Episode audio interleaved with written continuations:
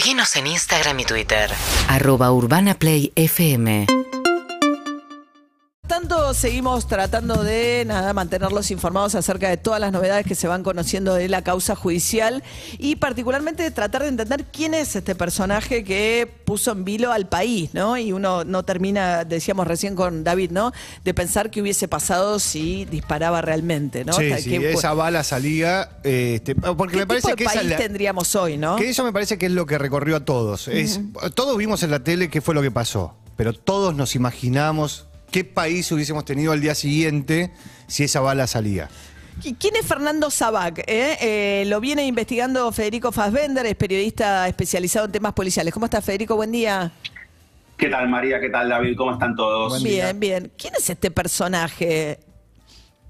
La vida de Fernando, de Fernando Andrés Sabag Montiel, más conocido como Teddy, es una historia muy, muy errática. Él era oriundo de Villa del Parque originalmente, frecuentaba chicos de la zona, frecuentaba recitales de heavy metal, más precisamente del estilo death metal y, y new metal, una música un poco más extrema, un poco más revulsiva.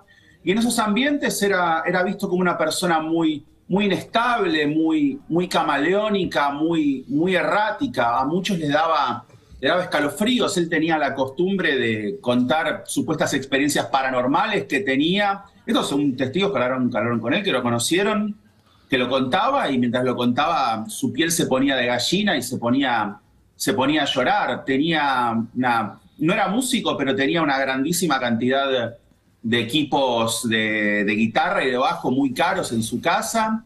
Iban chicos a visitarlos, él hacía promesas de armar bandas que nunca pasaba nada.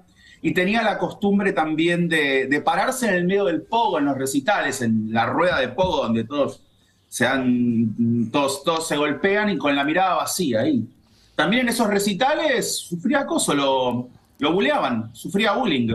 Y un día, esto es una anécdota que me contaron este fin de semana, lo golpeó a esta persona que lo buleaba y se empezó a presentar a sí mismo en los recitales como, hola, yo soy Teddy, el que le pegó a tal.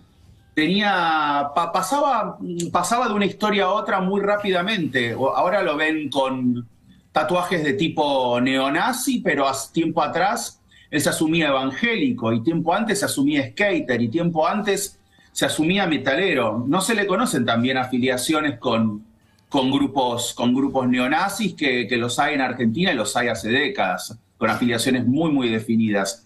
La vida de él es, es- muy errática, es muy extraña. Nunca, se, nunca supieron quienes lo conocían de qué vivía Teddy. ¿De, qué vive Teddy? Nadie sabía. Hace tramoyas, decían. Teddy está registrado en la FIP en los rubros de, los rubros de servicio de transporte, de taxis. Su casero, que le alquilaba el monoambiente donde vivía en, en la calle Uriburu, en San Andrés, en San Martín, que lo allanó la Policía Federal. Ahí encontraron 100 balas del mismo calibre, de la misma pistola que usó para, para atacar a Cristina. Vivía entre basura y bolsas de papa. Que Eh, aparentemente, le robó a un vecino, ¿no? No, se la- no está claro que se la haya robado. Te voy a les voy a contar la historia de esa pistola. Esa pistola es recuperada y se le encuentra el número de serie que no estaba parcialmente limado, estaba como erosionado, en el, erosionado, pero se podía ver un poquito la figura de las cifras. Entonces la Policía Federal cruza esa cifra con la base de datos de la MAC. La pistola correspondía a un hombre que se llamaba César Bruno Herrera, que había muerto tiempo atrás, un hombre de unos 52, 53 años que vivía en la calle Condarco, cerca de la calle Terrada donde vivía Teddy. Era un vecino de Teddy, era un vecino de, de Montiel.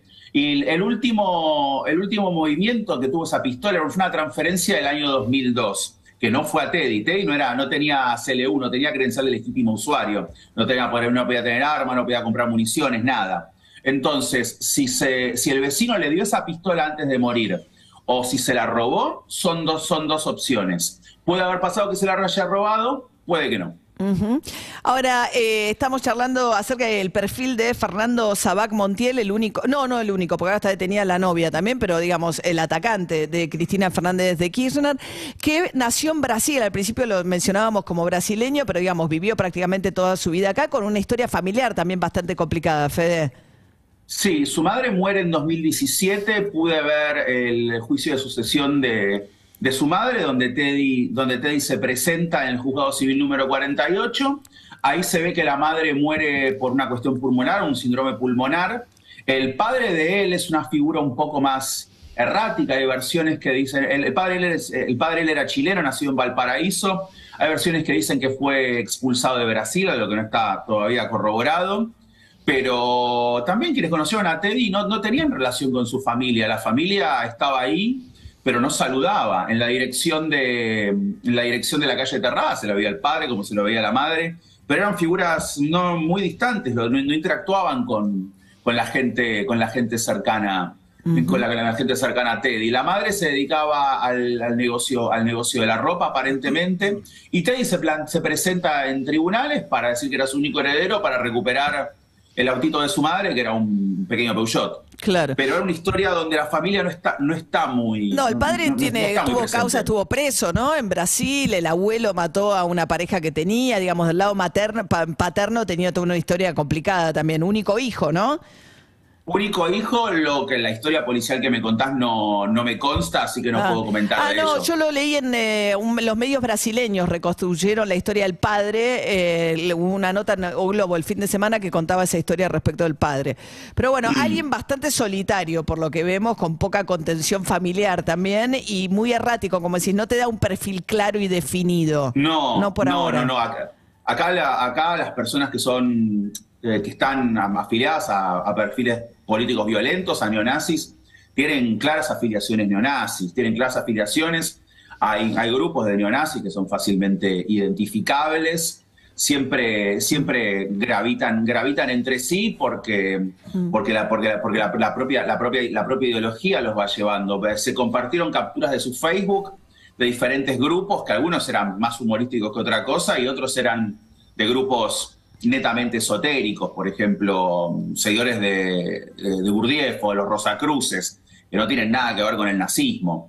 Eh, pero Teddy te- en un momento aparece con, un- con un sol en con un sol negro tatuado en el codo, que es un tatuaje que suele, que suele verse con neonazis, pero quienes lo conocieron nunca le escucharon una, nunca le escucharon una opinión, una opinión compatible, compa- compatible con eso. Claro, no, no era el antisemitismo por ahí lo que lo definía, este, como... No, eh, ni el antisemitismo ni, ni todos los clichés usuales que tiene, Sí, que tiene un, de todas las, de todas las conspiraciones, conspiranoias típicas de un neonazi.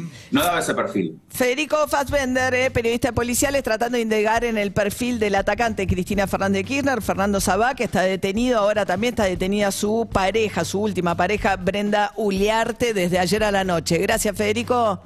Gracias, María. Mucha suerte. Gracias Hasta a todos.